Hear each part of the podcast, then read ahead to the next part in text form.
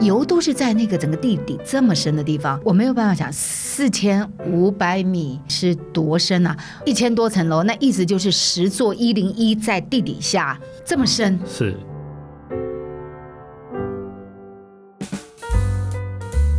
欢迎来到王文静看世界，我是不文静的王文静，在这里你可以听到我分享世界的精彩，还有许多深刻的故事。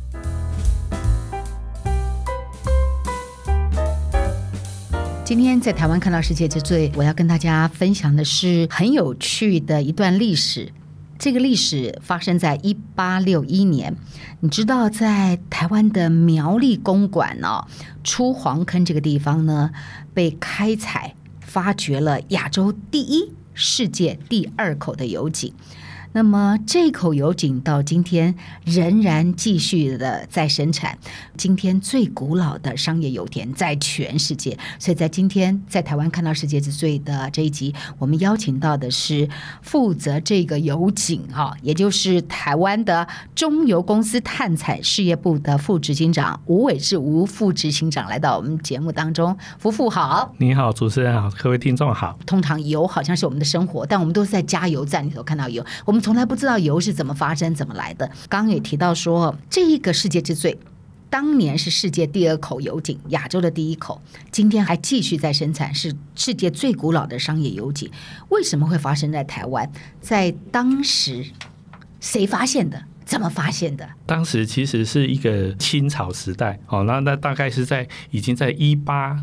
一七年左右了哈，那当时有一个叫秋狗的人哦，这个人哦，他是个性很海派，而且他认识很多原住民。好，那当然这他是学会了这个原住民的语言，所以淡水厅呢就认为任用他为一个通事，因为他可以跟原住民沟通。而我们当时的台湾的情况是汉人跟原住民在一起的哈，所以也因为他有这个身份，所以他就开始了一些经济的东西。可是他在有一次保护他自己资产的时候，他误杀了一个人。他变成了一个通缉犯哦，杀人犯是。可是他变成通缉犯的同时，他就往我们的在苗栗后龙溪哦的上游哦去做躲藏。可是，在那个时候，他就在后龙溪发现了，哎，有油浮在那个水面上。这样的话，他把它往下去挖掘三公尺左右的一个洞的时候，他就找到了我们台湾的第一个原有的产地。所以，台湾的第一口油井，这口油井是一个通缉犯发现的，那他名字叫秋狗，那这个狗是苟且的狗，是。这个人应该是一个很聪明的人哦，是。应该是不只有他看过，但只有他敏感到这可能是一个很特别的东西，是。那也就是因为这个样子，他就认为说，哎，这个可以开采，可是他没有钱，他就找了一个吴林芳，他把这个好像矿泉卖给他了，同时他又找到一个英国人来帮忙他，他又把矿泉要给了英国人。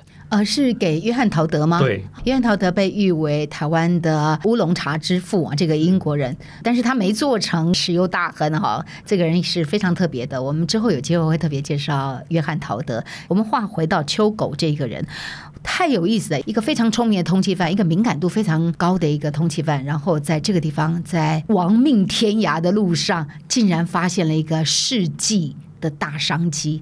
但是这个人也贪心哈，所以才会把原本发现是一个好事，但他一货两卖。所以后来就导致了什么事情呢？后来不会有好下场吧？是清朝政府就抓到他，他就被处决了。哦，可是也因为这个发现，其实清朝的时候曾经要设了一个煤油局。煤油局，哎，煤油，当时点灯用的就是煤油，煤煤炭的煤。当然这样子的一个局处，希望都把这个油能够产出来。不过在清朝的时候，后来因为产量很小，它没有这个技术，就放弃掉了。所以这口井后来被。清朝政府没收了，对，没收了之后呢，但清朝政府又没有能力开采，是，所以就是也不准大家去碰它，但是就荒废了，就是落在那个地方。那后来他的命运呢？后来在日治时代，也就是在一八九五年，我们签了马关条约以后，日本人因为他有很多株式会社，他们就有相对多的机具，还有他们的知识，哦，所以他们就把一连串的一个石油开采的东西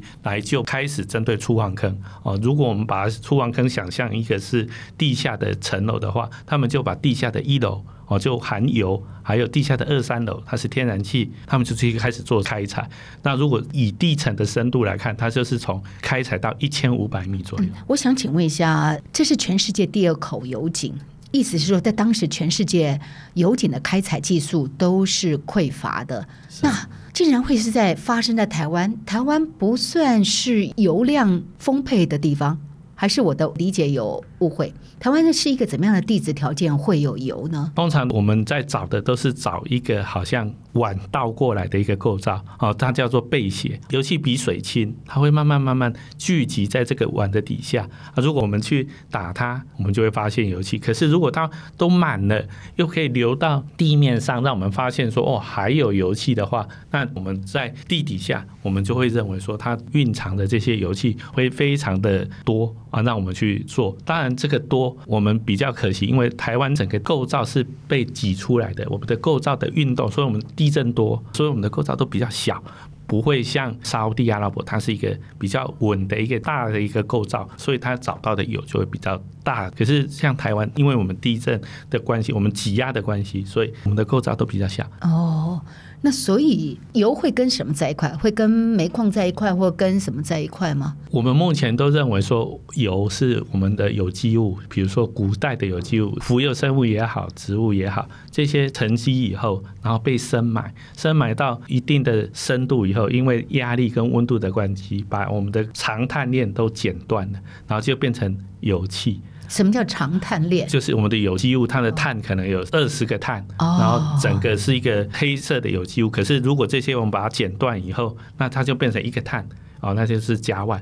然后两个碳的就是乙烷，然后这样跑出来了。哦，就会形成不同的东西。它本来比较重，不会动，可是它被剪断以后变轻了，比水轻，它就会开始慢慢慢慢的浮上来。你看吧，我就说哈，石油的东西真的好深奥，好深奥，它牵涉到石化哈、化工啊这些很多的专有名词在里面。是我们刚刚提到这段历史，当时就是秋构先发现了哈，那发现了之后发生了械斗，两派一货两卖，所以就造成了清朝就接收了，但是又没有能力。后来是日本人接上来，是，但是当时其实对日本人也很挑战，因为在清朝的时候就是世界第二口油井，就基本上也怪不得清朝嘛，因为全世界几乎。上都没有什么这个油的探采的这个经验啊，油的探采的历史应该比煤矿来的晚很多哈。煤矿的发现比较早，对，从目前的记录，它是在大概一八五九，美国宾州的第一口油井哦，历史上的第一口第一口油井啊，对，所以第一口是美国宾州，对，然后第二口就是台湾的苗栗了。那这样的一个油井出来之后。就造就了那个苗栗公馆地方的繁荣了吧？是在日治时代的时候确实如此哈，因为它的机械开始生产以后，它那边到了夜晚灯火通明，而且它那边日本人的生活，他们就会有很多日常生活的一些都会一起进来，就造就了这一个小聚落。我去过，我去过你们那个 很多年前去过这个公馆的出航坑哈，印象还蛮深刻。不过时间有点久了，刚刚提到说。曾经它很辉煌嘛，是。那这是在日治时期的第一个阶段，就跟像挖到金矿一样嘛，就有金瓜石啊、九份啊。那这个地方以前被叫做小香港，好像也挺繁荣的哦。是。那后来呢？后来我们在一九四五年哦，日本战败投降以后，我们四六年呃，台湾中油公司就接收了这个出黄坑，当时大概还剩下三四口井在生产。它的深度都是在一千五百米，你把它想象它在地下的二三层。可是我们的老油人就想说，它的深层应该还有天然气哦，所以我们认为在地下的五六七层应该都还有天然气。所以当时我们就引进了一个可以钻大概四千五百米的钻机，然后我们就用这个概念去做钻探。我没有办法讲四千五百米。四千五百是多深啊？一千多层楼，那意思就是十座一零一在地底下这么深。啊、是油都是在那个整个地底这么深的地方，它比煤矿深很多。深很多，因为油气我们希望它有压力跟温度，那一定说是蛮深的时候才有可能有那个压力跟那个温度，把它的有机物做破坏。所以有时候井挖的不够深，或是探勘技术不够深的时候，可能有油。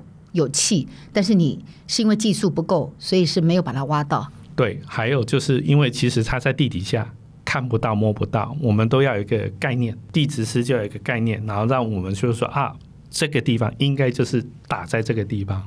然后我们就发现这个油气应该打在这个地方，所以这种人叫做地质师，是不是？是。他怎么会那么厉害？他的前面就有一个地物师，地物师，物理的物，他就会像拿超音波检查人体，他是用波检查地底下，用这个方式来看地底下的构造。刚才讲的，找到一个像碗一样倒碗的一个构造以后，然后地质师再来看，哎。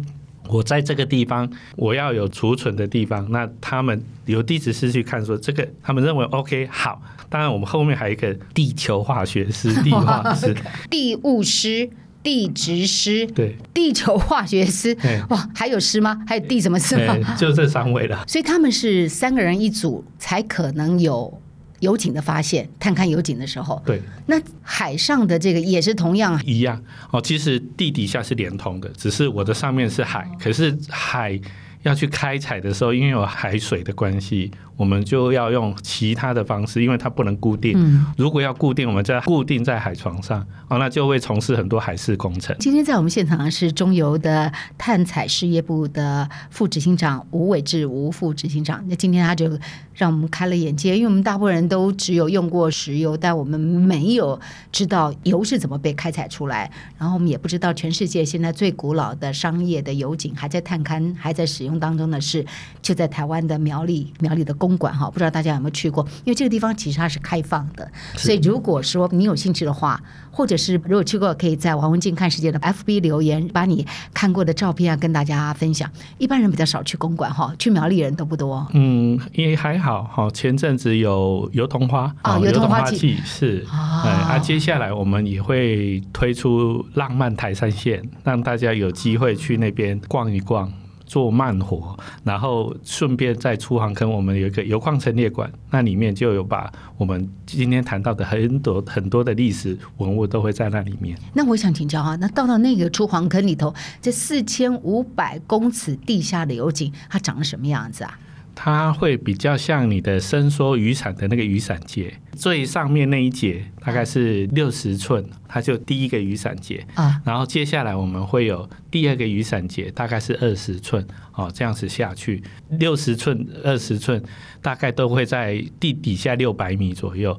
保护我们的地下水，哦，避免我们在做钻井的过程中，哦，把地下水污染。然后接下来第三节一般是十三寸，那大概都会到两千多米。您现在是从上讲到下，还是从下讲到上？从上讲到下。哦，最表层最大只有十寸，然后再把二十寸的放进去，哦，放进去以后，然后再放十三寸三，然后在最后我们要到产层的时候，一般是用七寸。然后一路到我们的产层地方，就像雨伞节这样连起来。哦，啊，所以它就流体就会只在这个雨伞节的管子里面去做流动，而不会跑到别的地方去。嗯。您刚刚有讲到这个台湾的第一口油井，也是世界的第二口油井的被发现。这个被发现呢，你刚刚有提到一部电影。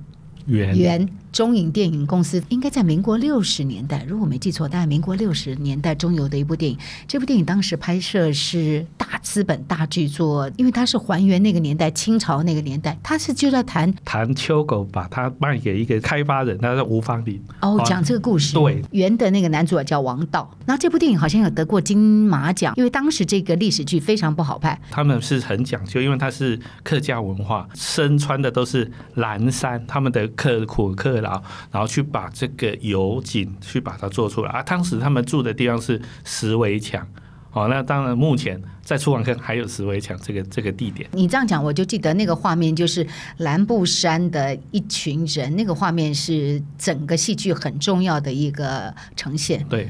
哇，所以比较可惜的是，我们回去要去探这个石围墙当时的情景，我们目前比较难看到。嗯嗯。那么早以前的中影的制作，以历史为场景还原当时，因为所有东西都不见了，他要这样重建那个历史现场。是。嗯嗯。我们刚提到说哈，他在这个地方也造就了繁荣。好，所有的矿的被开采都会形成繁荣。所以刚才吴副执行长也提到了，第一阶段是在日据时代，第二阶段就是中油的时期，然后中油时期突破了技术，向下探勘四千五百公尺。在挖油井，请问四千五百公尺下面的世界是什么样的世界？是像下面有一条溪流，那溪流就流着油，还是它是长什么样子啊？基本上它不是一个游泳池哈，因为我们的教科书画起来可能会比较误导。可是其实它地底下，你可以把它想象它像一个海绵，可是它的质地是硬的。那那些洞还没有好多洞，那些洞油气就留在那里面，油跟气就留在那里面，就就就存在那里面，然后它都有一个压力，可以想象就是要像一个冰沙，当你插一根吸管，那你去喝它，你把它吸上来，那个就很类似油漆在做生产。哦，那所以盖起来它就不会喷出来，因为我们在看电影的时候会看到说。发现油了，啪，就这样一直喷出来。我那时候在想说，哇塞，那怎么把它盖住？那个那个冲力这么大的状况，尤其在以前哦。是，基本上我们刚才谈到的那个碗，它就有一个封阻的一个作用。所以油气虽然在高压的状况，它会被封阻在这个构造里面。所以当我们要探它的时候，啊、嗯，它一旦打进去的时候，它就有压力会上来。啊、嗯，那当然我们就就会注意到这种工业安全哈，公安非常重要。所以我们在打的时候，我们在井上都有一个防喷器，防喷器，防喷器。然后如果压力来了，我们可以把它锁起来。哦，啊，如果你现在去现场看的话，你看到的是生产的一个防喷器，它叫圣诞树，它有好多阀在上面，看起来很像圣诞树。那像现在哈，如果我们去到那个地方去，这个地方跟沙乌地阿拉伯的采油田的那个景象。好，因为我没去过沙乌地阿拉伯，所以我不知道那个是大同小异，规模不同而已，还是也完全不一样？规模不同。我们这边的话，刚才讲我们只有三十几口井，如果是像去沙乌地阿拉伯，它的是上千口井。哇！好，所以也就是说，它的冰沙哇，好大一碗，它可以插了一千支吸管，每个人喝一口都还够。哦。那我们的冰沙比较小，三十根吸管就可以把它喝光了。哦。所以我们刚刚提到说，第一阶段的时候，大概下探到一千五百公尺，就以为没有了。是，然后是后来到中油接棒之后，是，然后才引进了新的技术。是，通常这个油井的探勘技术都是从哪一个国家进来的？美国比较多哦。我们当时接触美国、英国都有。英国的话，最有名的是北海油田。对，美国的话，它有太多了，单单德州就有太多油田。全世界现在有产国最大的国家还是中东地区吗？诶，现在应该不是了。美国因为有页岩油气啊、哦，那它有追过的现象。不过互相在较劲啊、哦嗯，因为沙乌地阿拉伯把油价固定在这边，让美国的页岩油气没有办法，因为它还要去做很多人工的工作，才把它产出来，成本比较高。嗯嗯，嗯，所以这个。从我们在苗栗公馆的世界第二口油井，我们可以看到。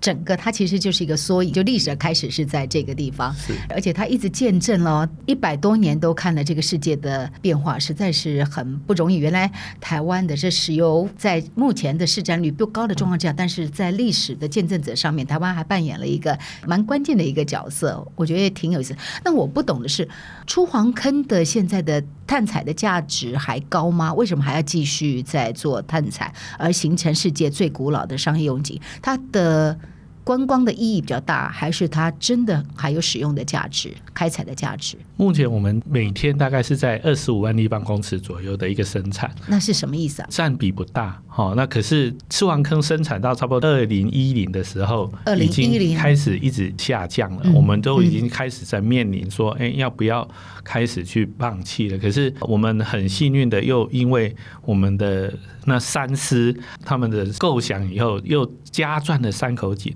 好、哦，就是那个地化师、地物师、地质师，是其实是一群人哈，他们又想出新的想法。那时候我们又多钻了三口井，就又把我们的生产量。拉到七十万立方公尺每一天，哇！所以整个探采事业部这三个职务的人是很重要的灵魂人物，是不是？是，他就是我们做所有的前导最重要的。他们想出来以后，当然钻井过程也很重要，只是说我们钻井就好像插一根吸管，插了吸管，我们后续就要把它产出来，就有人负责要一直去把它吸出来，做处理以后，然后再送到我们的客户端。嗯，您刚刚提到说，它在二零一零年，它的整个的碳采量就往下降了。对，那因为我们又有新发现，所以又让它上来，所以到目前我们让它持续生产。当然，我们还在观察还有没有机会哦，因为但其实我们的老油人、我们的前辈都没有放弃的，那我们也没有放弃的权利。我们也会希望说，还有没有任何的想法，有机会在老油田里面还能够找到新的蕴藏。嗯，非常有意思。我想到一件事情哈，中油的探采事业不是只有在台湾，也不是只有在陆地。在陆地，在海上，台湾的经济海域也都有，然后在国外也有。有。然后我刚刚就突然想起来，有一年我到中油去演讲，那一年刚好我接下来要去南美洲的厄瓜多，我就说，哎，我要去厄瓜多，我就想说，台湾去过厄瓜多人不多，所以我就很骄傲的这样摆摆身体，头就这样仰起来，然后就没想到台下的有一个中油的主管就说，我们在厄瓜多有油田。所以你需要协助的话，我们可以就近帮助。哇，中油的海外事业的探勘到这么远的地方，可以请吴副介绍一下中油的海外的油井是怎么样的布局吗？好，我们目前在国外的矿区大概有八国九矿区，八个国家九个国家九个矿区。大家知道厄瓜多在哪里吗？在南美洲啊。对啊，所以从美国到中南美的厄瓜多，然后我们巴拉圭。然后到非洲查德、尼日，然后索马利兰，还有澳大利亚，还有印尼，哦，这八个国家我们都有矿区。哇，你讲这些国家我们都好陌生，为什么产油国都是这样？什么查德？查德在非洲吗？非洲，非洲之心，这中间它没有临海，哎，在撒哈拉沙漠的旁边。哇，你都去过吗？嗯，我只有去很短暂哦。我们有纪录片，纪录片是记录他们的生活。技术方面，中国的技术是完全可以出去，还是要国外的技术来合作这些探勘？我们的技术没有问题，可是我们当我们去那边投资的时候，他都需要当地的劳力。他们希望我们一定要雇佣当地的劳力，让他们有更多的收入，让他们有更多的工作机会。所以每一个这个地方都有那三师。地质师、地化师、地物师，对，那所以中油有很多这种师啊，有都在探采事业部了。哇。那他们一去去到查德，那就好像发配边疆一样，对不对？他在非洲的中心，我都没有办法想象查德是一个什么样的地方哎。他们真的以油气探勘而言，我们很少说在一零一在附近我们打到一个油井，没有，从来没有。像查德，我们也是去那边地球物理从这些开始去做分析，去做打到第一口以后，花了整整十年。然后我们把它开采出来，打了第一口，然后花了整整十年。对，因为第一口井打下去只是一个发现哦，有有，可是到底可不可以经济开采，我们才会再打大概两到三口井，确认它的大小啊。等到大小确认以后，我们就要开始去规划说如何才有可能在。这个地方经济的把它开出来，一个冰沙给你了，我如何插最少的井把它喝完？好漫长的一个时间哦。是，然后这个设计出来以后，我们才会开始去招标，去开始去做真的现场的工作。那十年是一般是比较久，还是是就是一个标准？很标准的一个层，而且它的生产又是十几年。又是十几年，所以等于是说，你第一口发现到最后能够被完全的声音就是正常的这样运作，大概要二十多年的。对，哇，这个还活得不够长命，还看不到那个最后的。做石油探勘，它的初期投资很多，要投入人力分析规划。可是因为站在地底下，它的风险高，你只有的说啊，我可以产一万桶，可是真的去产。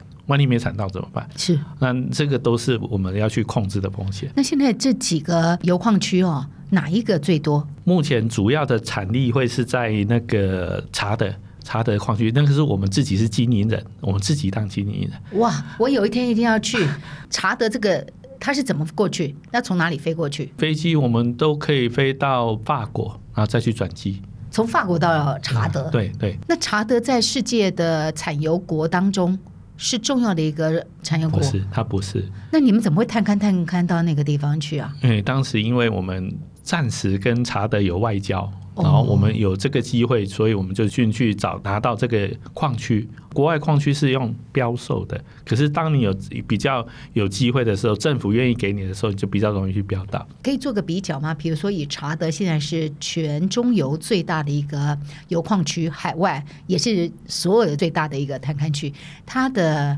每天的产量跟苗栗的公馆比较起来，大概是大多少？哦，它目前每天大概在八千桶左右的油。哦。那当然，这个对我们而言是我们自己经营的哦，所以我们的占比会比较高。啊，有的其他的像澳大利亚，它是一个天然气矿区。那可是我们的占比就比较少。那这个八千桶，每天八千桶，嗯，那苗栗这个公馆是那是天然气，二十五立方公尺，它是有天然气，是它油已经都没有了。对，嗯，真是有意思。我们可以从这里可以看到说，说当年中油从接手出黄坑这个地方哦，我们可以看到说，都还在以为是没有的状况往下探。四千五百公尺才看到了另外一个机会的发生。到现在啊，国内的产油大概只有占整个中油的百分之四而已，是不是？是，我们自产油气大概四 percent 而已。大部分都在国外，就包括像查德这样的地方。是，是啊，所以他派驻在国外的探采事业部的人也不少哦，有这么多的矿区哦。是，所以大概多少人啊？目前派驻国外大概两百人左右。哇，那他们是可以轮调吗？可以扔掉，当然他们的语言能力我们也会持续培养。好像查德讲的是法语啊，然后像厄瓜多讲的是西班牙语，对对，啊，所以我们都还是会针对他们的语言尝试去做一些，让他们有更多的能力去做沟通。真不容易哈！你这是那么专业的一个领域，然后有时候派到国外去，那个语言又不一定是英文的状况之下，真是叫做人生地不熟。我真是超人哎！那我想请问一下，像这个领域，大概在学校的时候都是主修是什么呢？比如以副执行长，您是学什么的？我是学石油工程。石油工程是学什么的？哦，我大学是在成大，当时有个系叫做矿业及石油工程学系。哦，它现在已经改名字叫做资源工程学系。是是，当时的北科大也有一个矿业系，现在也一样叫做资源工程。所以你们那时候在学校主要都要修些什么东西？地质。矿物、岩石、流体力学，因为我们要把它产出来。哦，流体力学是属于物理这一方面的，后来在国外又深造了啊、哦。对，这个没有三两三是没办法坐在这个位置的哈、哦。它是比较冷门的一个科系哈，像地球科学，我们的呃中央的地物、地球物理系，哦，这个都是我们主要的来源啊。因为其实他们都花很多时间在研究。这方面的一个技术，你知道很有意思。在春天的时候，我在葡萄牙的科阿峡谷。那科阿峡谷很特别，它有岩壁画。那我们那天去的时候，刚好有一位解说员，他是研究学者，嗯，然后他的专长是在地质，所以他就讲了。这个地方为什么有岩壁画？它的地质构成讲到后面的时候，大家都听不懂了。不要说你做那个研究，因为太深奥了。这一个领域当中，地质的结构，这对大家而言太陌生跟太遥远一件事情。其实如果有这种峡谷，它就是把地球的所有的地质做的一个记录。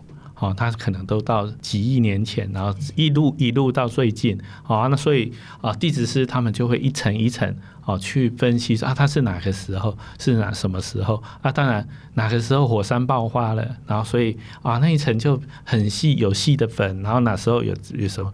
然后当然，恐龙在的时候，它我们认为它灭绝是被那个呃小行星打到，然后他们去找说哦，这一层真的有有一层真的可以看到是外来矿物比较多的一层啊，来判定说。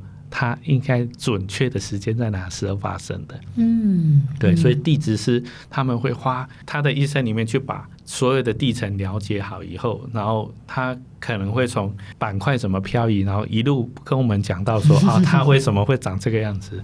哦，所以他们的整个培养过程其实蛮困难。嗯，石油的世界真是有意思，它是现在啊，全世界。还是最重要的一个能源之所在，但是学问也其实极其深奥。沉浸在其中的人都是非常非常不容易的，他们的专业领域。我们今天能够在台湾享受这样便宜的油价，其实那个背后都有一群很辛苦在国外工作的驻外人员。他们不单是专业，同时还包括语言文化的适应，才有我们能够享受这样的油。也谢谢中油碳采事业部的副执行长吴伟志吴副执行长来到我们节目当中，从亚洲第一口、世界第二口，到现在是世界最古老的仍在运作的，在苗栗公馆的出黄坑矿区，让大家看到它缩影了世界的油矿的这个历史，从台湾到世界。我们今天非常谢谢您带来这些有趣的见闻，让我们看到四千五百公尺下面的世界。谢谢石营长。这就是今天的节目内容，希望您喜欢。如果想听到更多有意思的节目，别忘了订阅和分享王文静看世界 Podcast。如果你是用 Apple Podcast 收听，也请你给我五颗星的评价或者留言给我。我是不文静的王文静，我们下次再见。